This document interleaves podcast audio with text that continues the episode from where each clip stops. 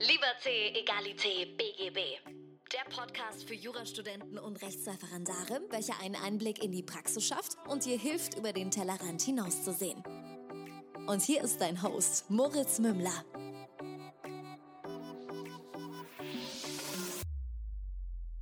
Servus und herzlich willkommen zu einer neuen Folge von Liberté, Egalité, BGB. Bei mir ist der Matthias von Jura Online und unser Vorgespräch, äh, das ich sonst eigentlich nicht so oft führe, ist fast ein bisschen ausgeartet. Wir haben 20 Minuten über die verschiedensten Themen gesprochen.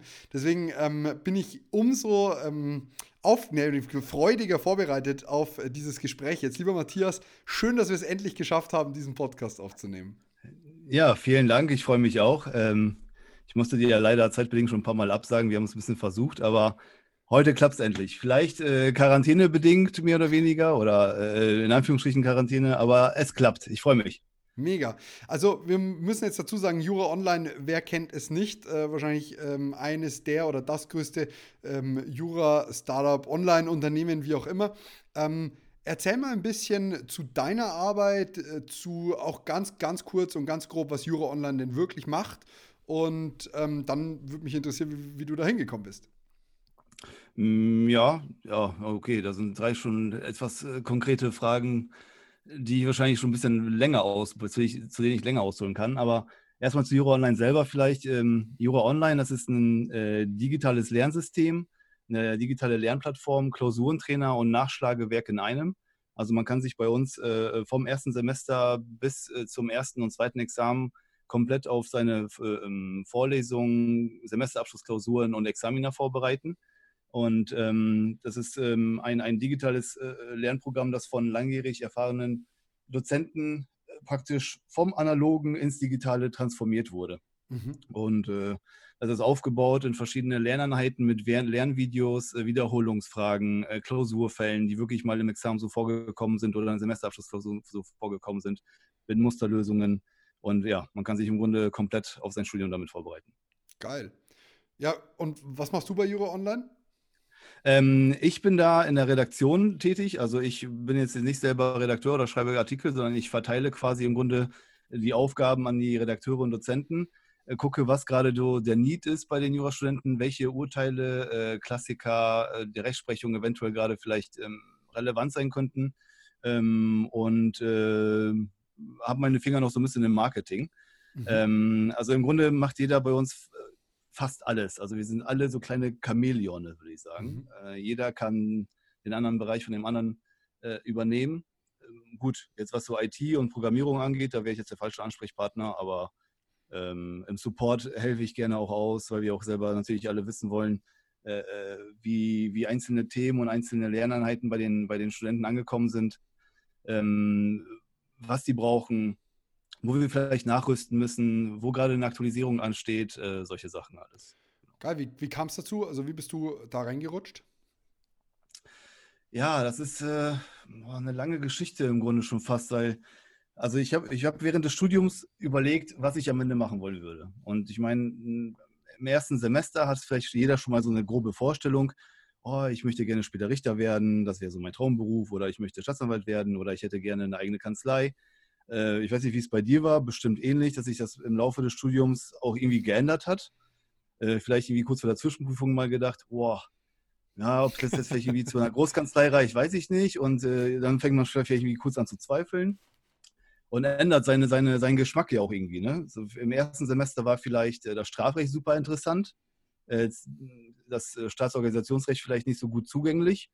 Ähm, dementsprechend war dann der, der, das Thema mit der Verwaltung vielleicht irgendwie auch schon dann wieder vergessen.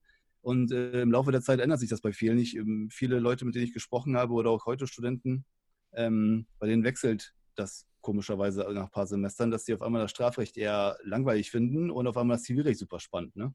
Ich weiß nicht, wie war das bei dir? Damals? Ja, es hat so ein bisschen, es hat so ein bisschen durchgewechselt, das stimmt schon. Ähm, am Anfang war so wirklich äh, Liebe fürs Zivilrecht und Sachenrecht war interessant und keine Ahnung was. Aber äh, am, am allerbesten gelegen hat mir tatsächlich immer das Strafrecht. Und ähm, in der Examensvorbereitung war dann dadurch, dass ich einen guten Repetitor hatte, auch irgendwie das öffentliche Recht nicht ganz uninteressant. Ähm, okay. Obwohl ich es nicht mag. Also eigentlich mag ich es nicht, aber der hat es echt gut rübergebracht und gut verständlich gemacht. Und dadurch ist praktisch so meine Abneigung dem gegenüber ein bisschen gefallen. Ähm, aktuell muss ich sagen, ähm, Strafrecht und vor allem Strafprozessrecht taugt mir schon brutal. Ähm, Zivilrecht geht mir eigentlich seit dem ersten Examen nur noch auf den Keks, weil es so unfassbar viel ist. Also, ja, das ja, ist so. Ist es, wirklich, ja. es ist einfach ausufernd, wenn du, ich meine, das Arbeitsrecht zählt dazu, ähm, dann das Familienrecht, das Erbrecht. Also, das sind alles diese ganzen Rand- und Nebengebiete. Das Handels- und Gesellschaftsrecht interessiert mich wirklich. Aber Mhm. ich muss sagen, in den Zügen, wie es im Staatsexamen behandelt wird, finde ich es furchtbar langweilig. Also ich persönlich bin halt die, da weit drüber fortgeschritten, alleine durch die Tätigkeit, die ich habe. Ähm, deswegen, äh, ja, also äh, hat schon so ein bisschen gewandelt. Ja, bei mir war es ähnlich. Ich fand nämlich auch, auch, auch am Anfang äh, das Stra- Strafrecht nämlich super spannend.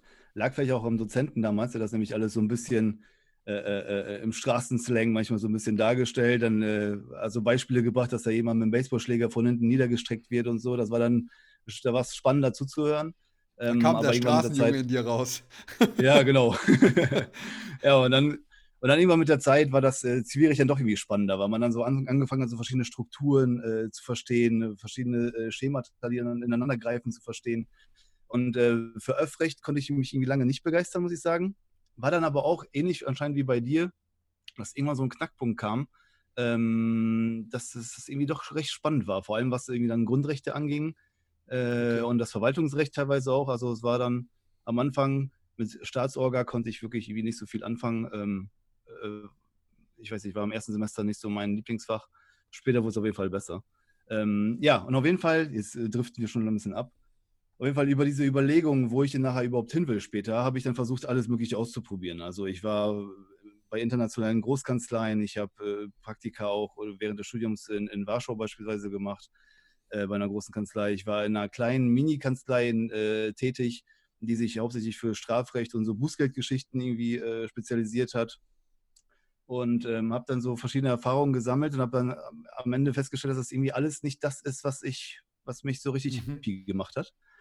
Und vor allem hat mich am meisten gestört dieser, ähm, ja, dieser psychische Panikmache-Druck, den man im Studium immer erfährt. Also man setzt sich ja in die erste Vorlesung und direkt der allererste Satz von fast jedem Professor ist ja der, wirst du bestimmt in deinem Podcast schon mal irgendwie ein oder das ein oder andere Mal besprochen haben, ist ja der typische Satz, schauen Sie nach links, schauen Sie nach rechts.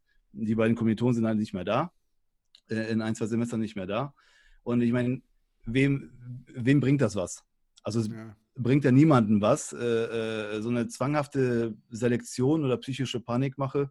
Und ich habe mir dann irgendwann gedacht, das muss man doch irgendwie besser gestalten können. Man muss das Jurastudium doch irgendwie angenehmer und schöner machen können, sodass wirklich jeder Spaß daran hat und nicht von Semester zu Semester ähm, Angst haben muss, hier nicht zu bestehen, ähm, eventuell am Ende nur noch mit dem Abi dazustehen, ohne irgendwie jeglichen Abschluss äh, von einer Hochschule und äh, keinen Job zu erhalten. Ne? Und dann ähm, bin ich dann durch einen äh, Kommiliton damals ähm, zufällig auf Jura Online gestoßen. Der Mhm. Kommiliton hat übrigens äh, Jurastudent gegründet. Mhm. Äh, und äh, so habe ich angefangen, da so ein bisschen ähm, in in der Redaktion mitzuhelfen und habe mir angeschaut, wie das alles aufgebaut ist und habe irgendwie gesehen, das ist eigentlich ähm, eine Symbiose aus, aus Digitalisierung, ähm, äh, äh, Jurastudium äh, und, und Psychologie auch ein bisschen. Mhm. Und das hat mich äh, sehr gereizt. Also zumal ich vor dem Studium selber eigentlich erst Psychologie studieren wollte, mich dann doch für Jura entschieden habe. Ähm, und ja, ich fand dieses, äh, dieses Feld einfach super interessant und jetzt bin ich mittlerweile seit drei Jahren dabei und ich muss sagen, das war, ich, ich denke, die beste Entscheidung, die ich in meinem Leben bisher getroffen habe. Geil. Geil, das klingt Ja. nach einer echt coolen Geschichte. Wie äh, ist dann dein Studium denn weiter verlaufen? Du, ich glaube, du hast dein erstes Staatsexamen gemacht, oder? Genau, ja, genau. Das erste habe ich gemacht. Äh, Das Referendariat dann nicht mehr, weil ich habe mir gedacht, gut, okay, wenn du jetzt sicher weißt, du willst nicht ähm, in, in, in die Staatsanwaltschaft oder du willst jetzt keine, keine äh, anwaltliche Tätigkeit äh, vornehmen, dann bringt dir dieser ganze Stress im Grunde ja auch nichts. Äh, habe mich dann anderweitig äh, noch weiter fortgebildet mit ähm, digitalem Marketing, habe dann ähm, ein paar Psychologiekurse sozusagen belegt, äh, habe jetzt gerade auch die Zeit, äh, wollte ich jetzt nutzen für die Quarantänephase. Ich habe mir nämlich damals, als ich mich für die Studienplätze beworben habe, beziehungsweise noch nicht ganz richtig wusste, ob ich Psycho- Psychologie oder Jura machen will, habe ich mir einen dicken Schinken äh, bestellt, Einführung in die Psychologie. Das äh, haben wohl scheinbar alle Jura, äh, Psychologiestudenten im ersten Semester. Das ist irgendwie so ein 800 Seiten Wälzer, glaube ich, habe ich gerade jetzt richtig neben mir liegen. den werde ich mir auf jeden Fall jetzt die nächsten Tage mal, mal äh, genauer anschauen und mal gucken, was da vielleicht irgendwie für, was man daraus adaptieren kann, wie man vielleicht irgendwie aus diesem Bereich äh, das Jurastudium noch irgendwie angenehmer machen kann. Jetzt aufgrund dessen, dass es praktisch für ganz, ganz viele interessant ist, was kann man mit seinem ersten Staatsexamen anstellen, etc. pp., die vielleicht nicht äh, ganz so äh, eine sehr direkte Frage. Wie, wie, lebt das, wie, wie, lebt dein Ego damit, dass du praktisch sagst, ich habe ein Examen geschrieben, aber das zweite nicht? Also ich muss dazu sagen, ich hatte im Podcast mit Professor Lorenz so ein bisschen das Thema, dass die, dieses ähm, ja, dass das Studium dadurch so unbefriedigend ist, dass du irgendwie zwar Diplomjurist wirst und fertiges Studium abschließt, aber trotzdem irgendwie ja nur bei der Hälfte so gefühlt angekommen bist. Ähm, obwohl man es ja gar nicht braucht, gegebenenfalls. Also wie, wie gehst du da selber damit um? Oder wie war das für dich? Ja, ich habe ähm, also im Grunde nie so richtig darüber nachgedacht. Äh, höchstens mal so für ein, zwei Sekunden, wenn mich mal jemand gefragt hat, ähm, ob ich denn beide Examiner habe oder wie es in im Referendariat war und ich gesagt habe, nee, ich habe das erste Examen gemacht, das zweite war da nichts für mich, sage ich mal, dann äh, kriegt man von Volljuristen schon so einen äh, komischen Blick manchmal ja. zugeworfen. Das stimmt schon, weil man dann irgendwie denkt, ja, der hatte vielleicht keinen langen Atem oder so. Bin ich aber ganz im Gegenteil. Ich meine, irgendwann muss man äh, äh, ähm, irgendwann muss man sich entscheiden, wo, sein, wo, wo der Weg hingehen soll für dich. Und ähm, wenn ich an dem Punkt weiß, ich meine, ich bin nicht mehr 18 äh, Jahre alt, wo ich mir dann überlegen muss, äh, was ich studieren will, wo ich am Ende landen möchte. Ich, das, ich meine, das war ja, ich war ja Mitte 20, Ende 20. Da weiß man ja ungefähr, in welche Richtung es gehen soll. Mhm. Und äh, dementsprechend war das für mich eigentlich nie ein Problem. Also den langen Atem, in Anführungsstrichen, habe ich dadurch bewiesen, dass ich das Examen gemacht habe. Äh, das ist ja auch ein schwieriger, steiniger, langer Weg. Äh, nicht, das ist ja es fallen ja unfassbar viele durch, 30 Prozent im Schnitt bundesweit. Das ist übrigens auch ein Grund, warum wir mit Jura Online angetreten sind, um eben, eben diese Durchfallquote endlich mal runterzusenken. Mhm. Ähm, und ja, also für mich, also egotechnisch gar kein, gar, kein, gar kein Problem, also keine Frage. Ich finde sogar, dass du mit dem Punkt völlig recht hast, dass du sagst, es zeugt e-, eher von Mut und auch von ähm, ja, Stärke herzugehen und zu sagen, weißt du was, ich, ich nehme den Weg jetzt anders und ich schlage ihn anders ein, als es vielleicht jeder andere tut und, und es normal wäre. Ähm, und es geht mir eigentlich mehr darum, den Zuhörern hier so ein bisschen zu vermitteln, dass du jeden Tag eigentlich die Entscheidung neu treffen musst, oder halt im Idealfall nicht jeden Tag, aber dass du die Entscheidung neu treffen musst, wo will ich eigentlich hin und praktisch deinen Kurs danach ausrichtest. Und äh, eben nicht nur, weil das zweite Examen auf das erste folgt, gleich deswegen das machen musst. Weißt du, so, das, ja. das war mehr das Ganze, aber das hast du sehr, sehr treffend und sehr schön umschrieben und schon scheinbar schon ähm, recht früh, wo andere noch sich fürs zweite reinquälen, gewusst, das, das bringt mir eh nichts, brauche ich nicht.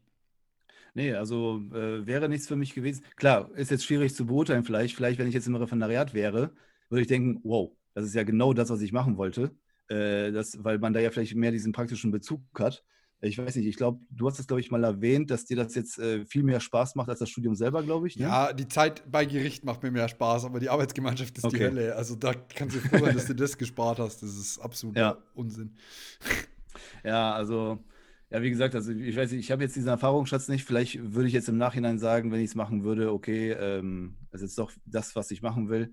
Aber das Jurastudium hat mich einfach so in der Hinsicht so stark geprägt, dass ich gesagt habe, ähm, nee, ist nicht meine Richtung. Geil. Zumal ich ja auch schon ge genug Erfahrungen gesammelt habe in, in praktischem Umfeld, ne? Also was jetzt Kanzleitätigkeit angeht und sowas. Mhm. Egal, ob es jetzt von, von, von einer kleinen Ein-Mann-Kanzlei äh, äh angeht oder äh, Großkanzlei äh, auf internationaler Basis. Das war schon alles schön und spannend mitzunehmen und äh, während des Studiums auch irgendwie schön diesen Suits-Gedanken dann irgendwie so ein bisschen äh, irgendwie ja. auslehnen zu können, aber äh, nicht das, was ich mir auf Dauer wirklich für mich persönlich vorstelle. Das ist mir dann auch eine gewisse Komponente an, an, an ähm, flexiblerer Zeitgestaltung und vielleicht auch flexiblerem Arbeiten ähm, wichtiger, als, als in so enge Strukturen zu fallen, wo man ja, ich weiß nicht, von im Grunde davon lebt, äh, nur das, was man gelernt hat, komplett in einer festen, in einem festen Guss anzuwenden. Also da gibt es ja selten von dem, was ich zumindest jetzt so erlebt habe, äh, so Situationen, wo man nach links oder rechts ausbrechen kann. Das war ja immer straight, recht straight ausgerichtet. Wenn du sagst, dass du bei Jura Online ähm, so ein bisschen alles machst, ähm, wie, inwieweit brauchst du deine juristische Tätigkeit überhaupt? Also hättest du dir das erste Staatsexamen komplett schenken können oder was, was brauchst du an fachlichem, wenn du jetzt in einem Jura-Startup arbeitest? Äh, nee, also Jura komplett äh, nicht studiert zu haben, würde nicht funktionieren. Ähm, es gab auch vor mir äh, Leute, die dann irgendwie im Marketing tätig waren, äh, beispielsweise, die mit Jura nichts zu tun haben. Das hat dann nicht so richtig funktioniert. Äh, einfach weil wir sind einfach eine spezielle Zielgruppe. Ist einfach so. Ähm, Jurastudenten haben andere Bedürfnisse als vielleicht andere Studierende anderer äh, Fachrichtungen. Und äh, die muss man kennen. Man muss die Sorgen kennen, ähm, man muss die Höhen und Tiefen kennen, die jeder durchgemacht hat. Man muss, man muss äh, den ganzen Stress kennen, sonst kann man wirklich nicht wirklich, nicht wirklich in diesem Themenfeld arbeiten. Ähm, mhm.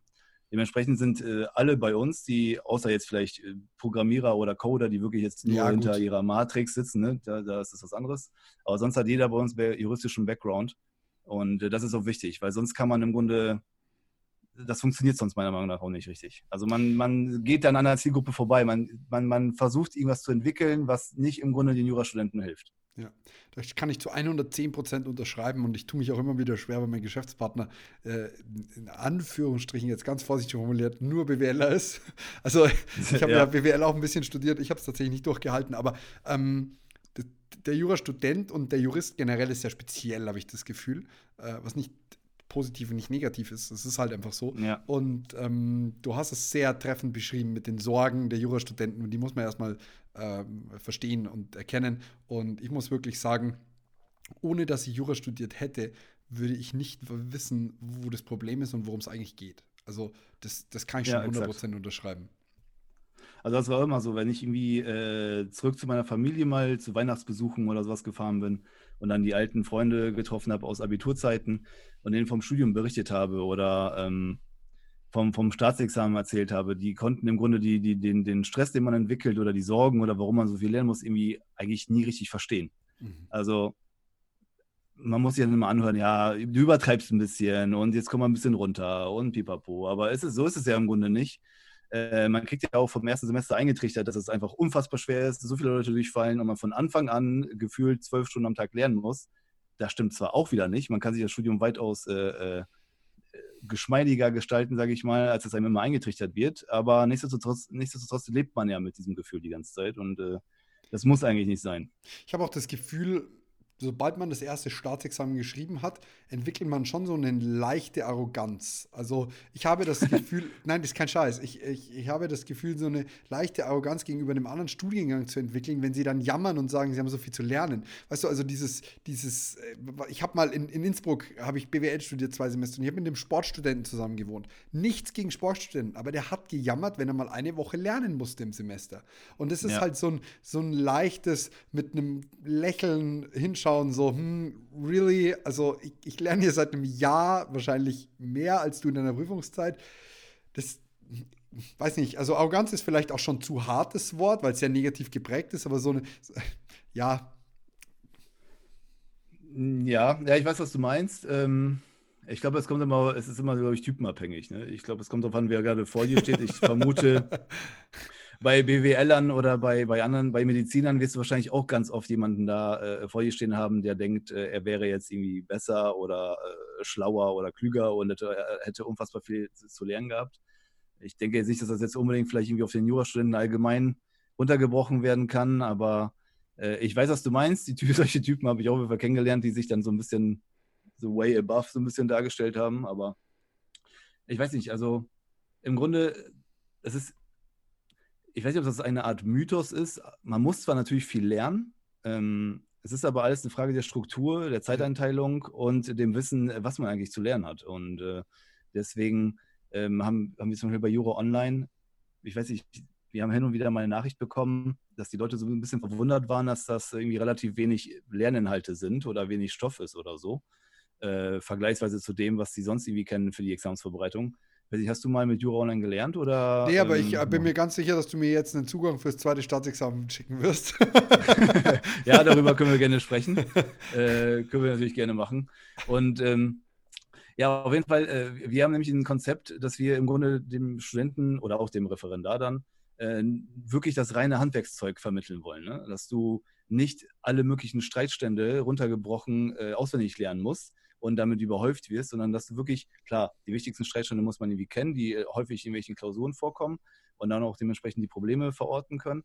Aber äh, es geht in erster Linie darum, wirklich das Handwerkszeug zu erlernen, die Systematik zu verstehen, zu wissen, worum es geht und mit diesem Wissen dann in eine Klausur zu gehen, die vielleicht von, von der man noch nie was gehört hat, weil das wird im Examen nämlich oft so sein, dass du äh, eine Examensklausur auf dem Tisch liegen hast, die du gar nicht anordnen kannst. Da sind ja manchmal Sachverhalte ja, drin klar. oder solche Kombinationen drin, die, die kannte man vorher nicht.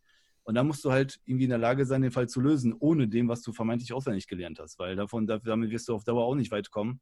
Ähm, wenn man jetzt einfach nur leere Worthülsen oder leere Definitionen äh, auswendig im Schlaf um drei Uhr nachts vor sich hin beten, beten kann, dann macht das aus dir am Ende, vielleicht erhält man ein gutes Examen mit ein bisschen Glück, man wird aber kein guter Anwalt später oder kein guter Jurist, weil man das einfach nicht wirklich irgendwie anwenden kann oder es nicht gelernt hat anzuwenden. Mhm. So, und wenn man die Systematik nicht verstanden hat, dann wird es schwierig. Und das ist nämlich das Ziel von uns oder von unserem Lernkonzept, dass man wirklich die Systematik versteht. Von Anfang bis Ende und anhand dieser Systematik mit seinem Handwerkskoffer, sage ich mal, in die Klausur gehen kann. Und das ist ähm, und dementsprechend ist es dann nämlich, äh, wenn man weiß, was man lernt oder worauf es wirklich ankommt und dann die Stoffmenge reduzieren kann, dann kann man sich auch einen etwas entspannteren Alltag äh, gönnen, mhm. als das vielleicht viele machen. Also wir haben zum Beispiel die Möglichkeit bei uns, ähm, so eine Lernzielprognose einzustellen. Also ähm, angenommen, man sagt sich jetzt, ich möchte im Januar mein Examen, Januar 2021 mein Examen schreiben, dann kannst du dir das in das System eintippen. Äh, ich habe bis Januar 2021 Zeit okay, und muss das und das und das und das lernen. Und dann analysiert das System dein Lerntempo und sagt dir dann, okay, unter dieser Prämisse, unter diesen Voraussetzungen musstest du so viel, so viel Stunden XY pro Woche anwenden äh, ein, ein, oder äh, musstest du lernen, damit du auch wirklich im Januar mit dem ganzen Stoff fertig wirst. Andersrum geht es genauso, wenn du jetzt, weiß nicht, es gibt ja auch viele, die vielleicht Vollzeit tätig sind und in Anführungsstrichen nebenbei das Jurastudium machen, äh, weil es nicht anders finanziell vielleicht geht oder sind vielleicht Teilzeit äh, beruflich tätig. Oder Mütter gibt es ja auch, die dann mit ihren Kindern äh, beschäftigt sein müssen und nicht einfach morgens um 8 Uhr in der Bibliothek sitzen können und dann bis 20 Uhr durchpauken können. Mhm. Und dann kannst du beispielsweise auch in ein System eingeben, okay, ich habe pro Woche wirklich maximal 20 Stunden Zeit. Wann werde ich denn fertig, wenn ich jetzt 20 Stunden Zeit habe? Und ja. das System analysiert dann dein Lernverhalten und sagt dir, alles klar, mit 20 Stunden pro Woche wirst du dann im, weiß nicht, im Jahr April 2021 fertig. Mhm. Also solche, solche Möglichkeiten kann man da einstellen und dementsprechend, wenn man wenn man weiß, was man lernen muss, mehr oder weniger, oder wenn man sich wirklich an das Konzept hält, von Anfang bis Ende, ähm, dann kann man sich die Zeit auch vernünftig einteilen. Man kann auch ein bisschen äh, äh, socialisen. Okay, vielleicht nicht jetzt gerade zu Corona-Zeiten, aber. stay at äh, home, so, Hashtag. Genau, stay at home, ja. Nee, aber das geht alles. Und ähm, ich finde, da, da, das ist, äh, muss man auch, weil sonst wird man jemand verrückt. Also mhm. Muss man jetzt aber auch mal ganz generell sagen, dass das, ähm, also ich weiß, dass du es nicht so gemeint hast, aber äh, es bezieht sich ja nicht nur auf das System, das ihr jetzt da habt, sondern es ist, geht eigentlich hauptsächlich darum, dass man einfach plant und strukturiert, was habe ich für ein genau, Ziel, ja. wie lange habe ich Zeit und dann praktisch Richtig. sich selber in diesen Rahmen reinpresst. Und äh, klar, es ist geil, wenn man ein Tool dafür hat, aber ich habe es zum Beispiel einfach so gemacht, dass ich mir ähm, vorgelegt habe, okay, was ist meine Bestandsaufnahme, was kann ich, was kann ich noch nicht, wie lange habe ich Zeit und dann strukturierst du es halt so runter. Also also ähm, mhm. das, das, kann man immer selber machen, das kann man aber auch einfach mit einem mit einem Tool natürlich machen. Ähm, ja.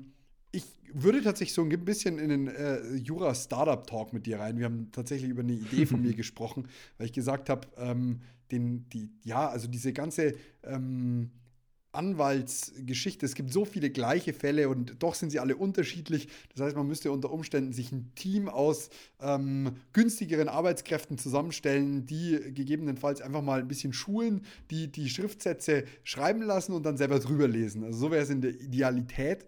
Und dann hattest du was vom Legal Tech gesprochen. Ähm, mich würde mal sehr interessieren, was du so ein bisschen von dieser ganzen ähm, Artificial Intelligence und so weiter und so fort hältst.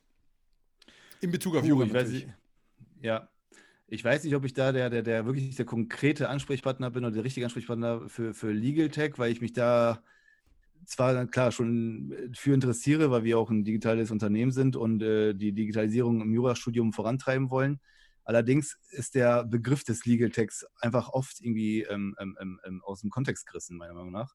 Der wird ein bisschen zu sehr aufgebauscht, weil am Ende, was ist ein Legal Tech, was wir heute haben? Es gibt äh, automatisierte Pro Pro Prozesse, die äh, anwaltliche Tätigkeiten so ein bisschen erleichtern, wie beispielsweise, ich weiß nicht, äh, weniger Miete.de oder sowas, also, also, oder Flightride, yeah, die, die, bekannten, die bekannten Firmen. Äh, das ist ja im Grunde aber alles, also ohne jetzt jemanden zu nahe treten zu wollen, aber das ist ja im Grunde keine, keine, keine, keine Rocket Science. Das ist, das ist auch keine äh, juristische einfach, Leistung dahinter. Also, nee, das ist einfach, das ist einfach, genau, das ist einfach digitales, das ist einfach Digi ein digitales Produkt im Grunde. Das ist einfach nur Digitalisierung. Ich denke, ähm, Legal Tech an sich könnte man umschreiben mit Digitalisierung des, äh, des Rechts. Ähm, das ist für mich im Grunde aktuell, nach aktuellem Stand alles. Mehr, nicht, nicht mehr und nicht weniger.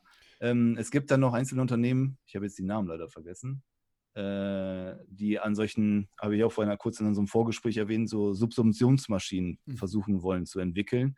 Ich glaube, das ist aber alles sehr Theorie und sehr, sehr wissenschaftlich. Weil wie will man einer Maschine beispielsweise erklären, ähm, was juristisch eine Sache ist und nicht, oder, beziehungsweise ob, ob ein Tier eine Sache ist oder nicht, oder ob es wie ein Tier, äh, wie eine Sache behandelt wird. Und äh, der Maschine zu erklären, wie es dann sich verhalten soll. Ich meine, das ist eine so unfassbar große Menge an Daten, was ja. diese Maschine dann in sich hineinfuttern müsste, um sie dann irgendwie auswerten zu können. Also das ist ähm, also, äh, super interessant, aber auch unfassbar schwierig und ich glaube, das dauert auch Jahre, bis das irgendwie. Ich glaube, da sind wir die Letzten, die dran sind. Deswegen machen wir auch bezüglich der Schönfelder Taschen, die wir haben, so wenig Sorgen, dass der gleich digitalisiert wird. Klar könnte das gehen, aber ja. du hast aktuell noch so viel Analoges und musst noch, zumindest im Studium, mal mit so viel analogen arbeiten, mit der Kommentierung und wie auch immer, mit dem Gefühl auch tatsächlich ja. zu wissen, auf welcher Seite steht. Also wer kennt es nicht, hat eine Nachlieferung bekommen und auf einmal weiß man nicht mehr, wie das Gesetz zu benutzen ist. Ähm, nee, klar. Das, das ist tatsächlich ja, schwierig in, im generellen Juristenbereich. Ja, was mich immer so ein bisschen stört an dem ganzen Thema ist, was heißt stört, aber was ich so schade finde, dass alle immer von, von Legal Tech in der Arbeitswelt sprechen und äh, Arbeitserleichterungen für Juristen da und, und Hackathons für Juristen hier. Aber es macht sich irgendwie keiner Gedanken so richtig über die Digitalisierung im Jurastudium. Zumindest äh, höre ich davon wirklich selten. Ja. Und das verstehe ich irgendwie naja, gar nicht. Weil, haben wir ja jetzt gerade den Anlass, dass es sich ändert. Huh? ja, ja, ja, das stimmt traurig, aber das ist der einzige, ja, aber es muss ja irgendwas Schlimmes passieren anscheinend, damit ähm, die Leute tätig werden und das irgendwie äh, äh, umsetzen. Also ich habe immer lange das Gefühl, dass wir so ähm, mit die einzigen oder wenigen sind, die wirklich jetzt versuchen, im, im Jurastudium so ein bisschen Digitalisierung reinzubringen. Und ich verstehe nicht, warum das nicht mehr gefördert wird, weil wie soll später ein Anwalt, ein Anwalt digital vernünftig arbeiten, wenn er das von Anfang an gar nicht gelernt hat? Also wie, wie soll das denn funktionieren? Da muss ich ja trotzdem dann irgendwie privat irgendwie in der Richtung weiter fortbilden und äh, ähm, ähm, ähm, Sachen lernen, vielleicht, vielleicht Coden lernen oder Programmieren lernen, zumindest so Basics, damit er später in ein paar Jahren im, im normalen Arbeitsberuf irgendwie überstehen kann. Ich finde, das sollte viel früher, viel früher angreifen. So, ich möchte den Podcast kurz für Werbung in eigener Sache unterbrechen. Um diesen Podcast am Leben zu halten, ist die Unterstützung von The Loyal One, der Tasche für deinen Schönfelder und deinen Sartorius in den verschiedensten Farben, absolut nötig. Die Tasche ist nicht nur elegant, nützlich und absolut hochwertig, sondern sie ist auch der perfekte Begleiter durch dein Studium, Referendariat oder das Praktikum. Du kannst sie jetzt mit Podcast 10 exklusiv 10% Rabatt unter www.theloyalone.de sichern und alle Taschen werden auch direkt mit einem Standfuß für deinen Schönfelder oder Sartorius geliefert. Und wenn wir schon bei Werbung sind, dann würde ich dich bitten, diesen Podcast bei iTunes zu bewerten oder ihn direkt bei Instagram in deine Story zu posten. So hilfst du uns zu wachsen und weiterhin spannende Gäste für den Podcast zu bekommen, denn mit jedem bisschen Reichweite erreichen wir natürlich interessantere Gäste. Ich bedanke mich jetzt schon mal für deine Unterstützung. Zusammen sind wir mehr und viel Spaß mit dem Rest der Folge. Was müsste denn mal dringend digitalisiert werden? Ähm, also äh, in Bezug auf das Jurastudium meinst du jetzt? Generell, oder? scheißegal. Ich habe es jetzt einfach mal so, ich, ich habe dich voll überfallen und habe mir gedacht, ja. äh, das, das äh, erarbeiten wir jetzt und dann arbeiten wir eine Business-Idee aus und wer als erstes umsetzt, der kriegt den Preis so nach dem Motto. ja, also äh, es gibt natürlich gewisse Dinge, die, die das ist äh, schwierig zu sagen. Ähm, es muss ja auch irgendwie alles funktional sein. Ich zum Beispiel bin eigentlich auch noch so aus diesem Schlag, ich habe gerne ein Buch in der Hand, muss ich auch mhm. ehrlich sagen. Also ich habe äh, gerne ein Buch in der Hand, ich, ich kann nicht immer nonstop nur am, am Laptop sitzen. Ähm, ich finde, ne, wenn man eine Symbiose schaffen würde aus beiden ähm, yeah. Teilen, dann wäre irgendwie schon viel gemacht. Und Äh, ich verstehe beispielsweise nicht, warum man Klausuren heute immer noch handschriftlich irgendwie anfertigen muss, äh, warum das nicht irgendwie auch digital geschehen kann am Computer. Äh, machen jetzt vereinzelt einige Unis, ich glaube in Sachsen-Anhalt. Okay, hm, krass. Zumindest, zumindest das, glaube ich, das zweite Examen kann man, glaube ich, da kann man sich aussuchen, ob man das handschriftlich anfertigen möchte oder am Computer. Ich glaube, Hamburg geht jetzt auch im zweiten Examen im nächsten Jahr dazu über. Zumindest so, so einen Testballon wollen die machen. Ähm, mehr ist mir jetzt gerade nicht bekannt. Äh, auf jeden Fall wären das so also die ersten Schritte, die man machen Es könnte. wäre doch Das schon der erste Schritt, zu, zu sagen, ähm, wir, wir bieten jetzt mal die Option an, dass du eine juristische Klausur mit Plus- oder Minuszeichen, äh, wie man es halt so auf dem Papier machen würde, im Online löst und praktisch deine ganzen Antworten dafür bekommst. Ich weiß nicht, ob sowas überhaupt geht, aber praktisch zu sagen, wir nehmen eine Lösungsskizze und haben praktisch da so und so viele Punkte verteilt für die Intensität und wie auch immer. Und du löst es praktisch für dich selber. Ähm, einmal vor, ob man das jetzt am Computer machen muss oder nicht. Aber das wäre eigentlich mal eine Möglichkeit, äh, verschiedene und viele Fragen und sehr, sehr praxisnah fürs Studium selber oder die Prüfung eigentlich das zu lösen. Ja. Also wir sitzen oft bei uns äh, im Büro zusammen, meistens äh, montags oder dienstags und äh, philosophieren so ein bisschen darüber, was, was man jetzt äh, verbessern, ändern könnte, machen könnte, wo auf jeden Fall noch der Bedarf ist oder wo Verbesserungsbedarf ist. Und dann äh, hatten wir auch so eine Überlegung, wie wäre es denn eigentlich, wenn man beispielsweise ähm, so eine Art standardisierte Lösungs, äh, ähm, Mhm. Musterlösung quasi anfertigen kann. Du schreibst deine Hausarbeit und ein System sagt dir, ob du gerade äh, den richtigen Weg eingeschlagen bist oder nicht. Ja. So, Er löst dir halt nicht die Aufgabe, sondern sagt dir am Ende, welche Bereiche du jetzt gerade falsch beantwortet hast oder wo, äh, äh, wo, wo der falsche Topic ist oder wo, wo du gerade einen Fehler gemacht hast. Das ist aber eine unfassbar schwierige Geschichte. Das also das, das umzusetzen, da ist halt so eine, da spielt aber viel zu viel Menschlichkeit mit drin, ähm, um das wirklich komplett einer Maschine äh, überlassen zu können. Äh, das ist äh, ja schwierig. Ähm, aber beispielsweise das mit dem am Computerschreiben der Klausuren, das wäre ja schon mal der erste Schritt, um irgendwie irgendwas Digitales schaffen zu können an den ganzen Unis. Äh, oder beispielsweise jetzt werden ja die äh, Universi- Universitäten dazu gezwungen, mehr oder weniger, auch teilweise vielleicht irgendwie äh, äh, Online-Vorlesungen anzubieten, Mhm. ähm, wenn das jetzt so weitergeht. Ich glaube nicht, dass sie das Semester bis mm, Juli oder Juni aussetzen werden. Äh, irgendwas muss da ja passieren. Ja, bis Und Juni, äh, vielleicht ab Juni wieder präsent, so nach dem Motto, aber das ist nicht ganz Ja. sicher. Nicht ganz klar. Ich meine, du hast ja den, den Vorreiter, was das angeht, hast du ja, glaube ich, schon im Podcast gehabt, den Herrn Genau. Professor Lorenz. Ja. Äh, ist ja so der, der, der erste oder der bekannteste, der seine Vorlesung ja komplett auch online reingestellt hat. Das ist auch Also- brutal, wie viel, wie viel Traffic das auf den Podcast bringt.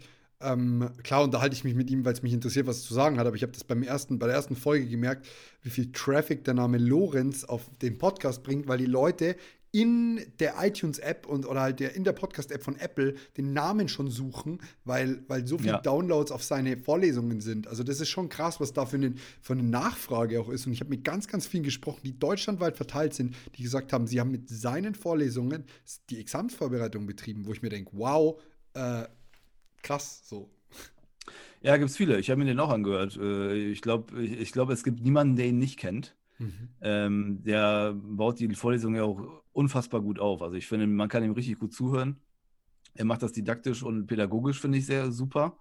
Äh, dieser pädagogische Anteil geht dann vielleicht irgendwie an vielen Unis äh, leider auch ein bisschen verloren. Also der Professor kann ja ein genialer Kopf sein und ein Genie, was vielleicht äh, den juristischen Bereich angeht, den er gerade dann äh, vorstellt. Aber das heißt ja nicht immer, dass er den auch super gut rüberbringen kann. Das ist auch so ein kleiner Knackpunkt am Jurastudium. Ähm, also ich hatte, also ich hatte jetzt zum Beispiel ähm, ein paar Professoren, bei denen man super gerne hingegangen ist, von Anfang bis Ende äh, spannend zugehört hat und, und äh, das einfach immer klasse äh, didaktisch und pädagogisch vorgetragen wurde, aber das hat man halt nicht immer. Und dann äh, finde ich, da beispielsweise gäbe es auch ein bisschen Verbesserungsbedarf. Aber Ja, gut, aber ich glaube, ich habe das Gefühl, das ist bei fast allem so. Also, so die, ich merke es immer wieder an Reden und Vorträgen und so. Ich finde, es kommt gar nicht so krass auf die Rhetorik drauf an.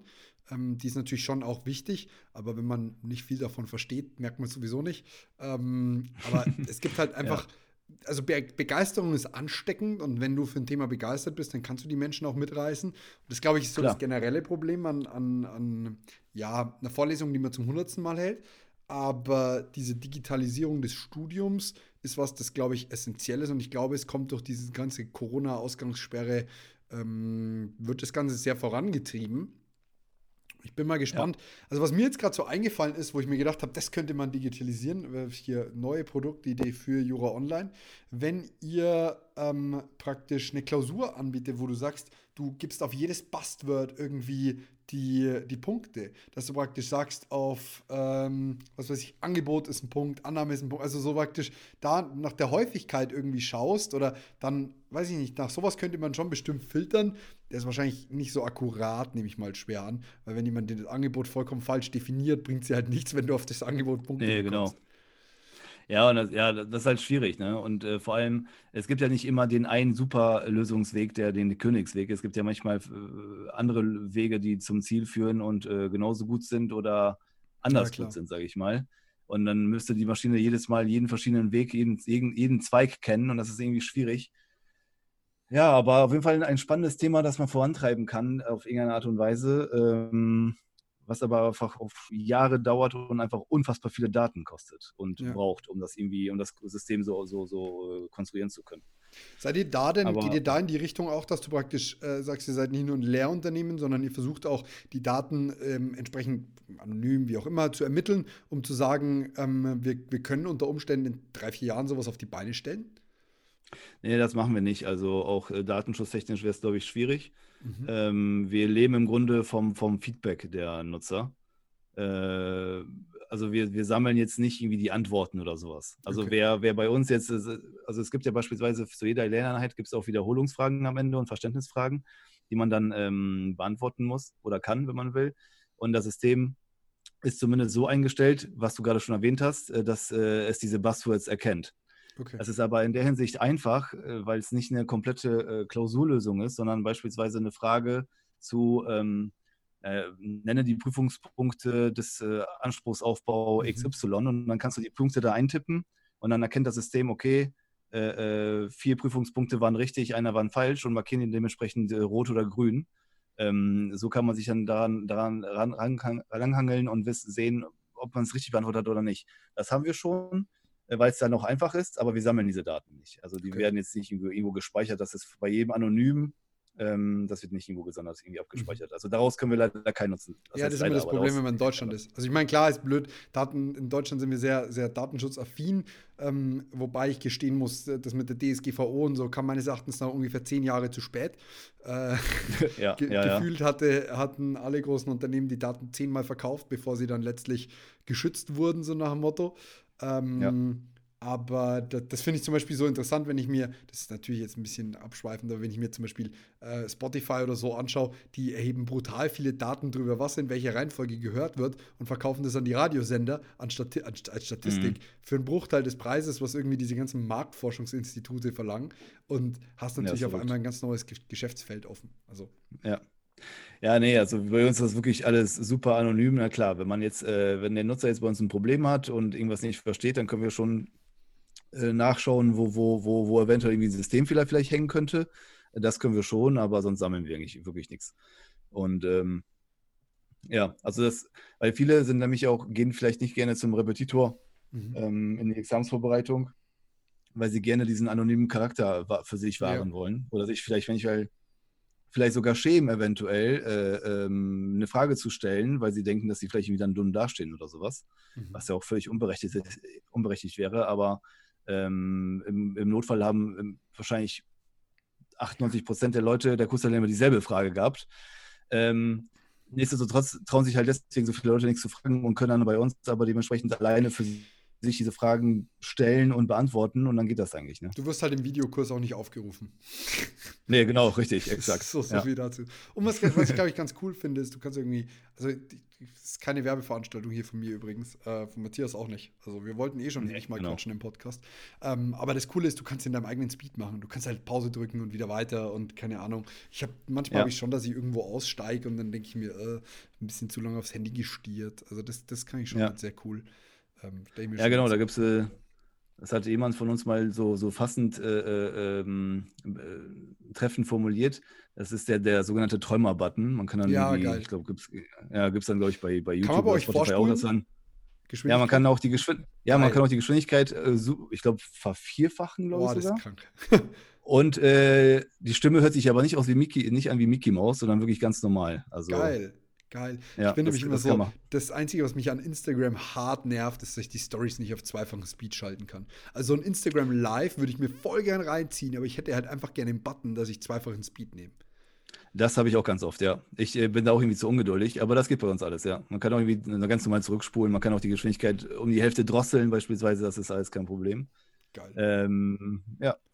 Ja, dann ähm, würde mich jetzt noch tatsächlich interessieren, so ein bisschen, ähm, ihr seid jetzt aktuell nur online unterwegs, wenn ich das richtig verstanden habe. Genau, richtig. Und so in die physische Richtung, irgendwelche Produkte von Jura Online, habt ihr da schon mal was überlegt? Also ich meine, die Schönfelder Tasche steht immer noch aus mit Jura Online Druck und in euren Farben und so. Also, aber ähm, habt ihr da schon mal an irgendwas gedacht, was in die Richtung geht? Äh, nicht, also ja, äh, wir denken schon hin und wieder mal drüber nach, ähm, haben aber im Grunde für uns beschlossen, dass wir ein Online-Unternehmen bleiben. Ähm, das heißt jetzt nicht, dass beispielsweise es irgendwie keine Gesetzestexte bei uns irgendwann vielleicht mal in, in einem Kombipaket oder sowas geben wird mhm. oder vielleicht mal auch, vielleicht tatsächlich mal Taschen. Ähm, aber in erster Linie geht es um, um das digitale Online-Produkt auf jeden Fall. Äh, jetzt, wenn man mal in die geschäftliche Seite reingeht, was reizt dich daran, Online-Produkt zu haben? Also, was, ist, ich meine, ich habe Gründe, warum ich äh, physische Produkte habe, hätte aber auch ganz, ganz gerne Online-Produkte, muss ich echt gestehen. Ähm, was, was reizt dich da dran im Vergleich zu physischen? Jetzt konkret auf Euro Online äh, ja, generell, oder ja, allgemein meinst du jetzt? Gerne, gerne auf Euro Online bezogen, gerne auf, auf, auf generell, was dir dazu einfällt. Also äh, in erster Linie die Flexibilität. Also du bist äh, viel flexibler äh, mit, den, mit den Inhalten. Ich habe zum Beispiel damals ähm, auch mal irgendwie aus meiner, mein, meinem Leben so ein bisschen zu berichten. Ich habe ähm, zwei Jahre während meines Studiums äh, eine Fernbeziehung geführt. Mhm. Meine Freundin kommt aus äh, Spanien, Sevilla. Und äh, bin halt immer hin und her gejettet oder sie mal zu uns, äh, zu mir.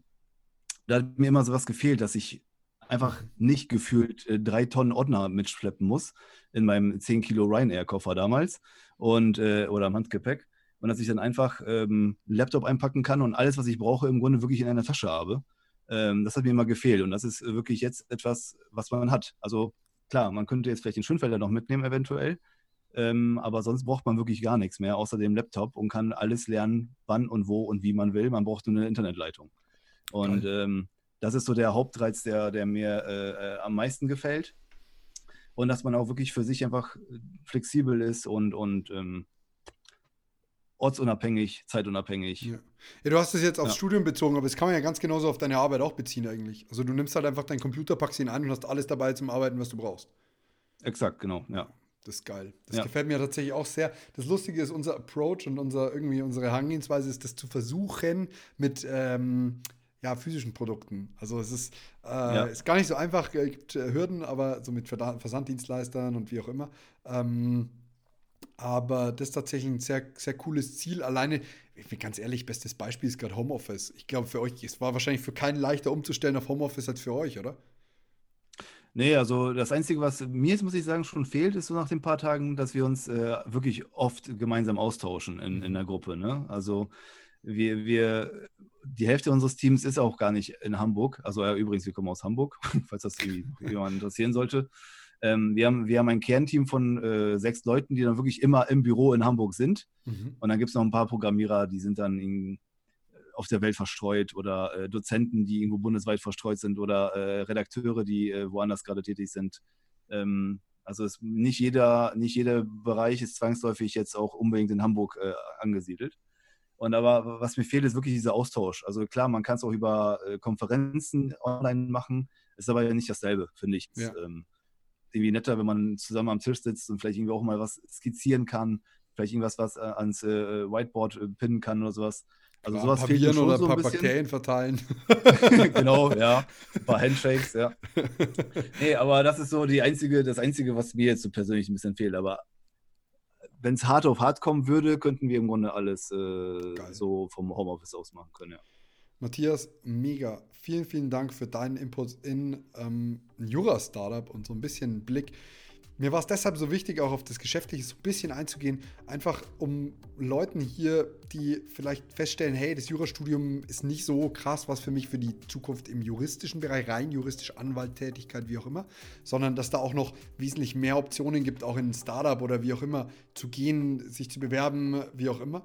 Ähm, ich möchte noch an dieser Stelle erwähnen, äh, es gibt aktuell zwei Wochen gratis Jura Online, irgendwie Hausarbeitspakete und sowas äh, mit einem Juris-Zugang.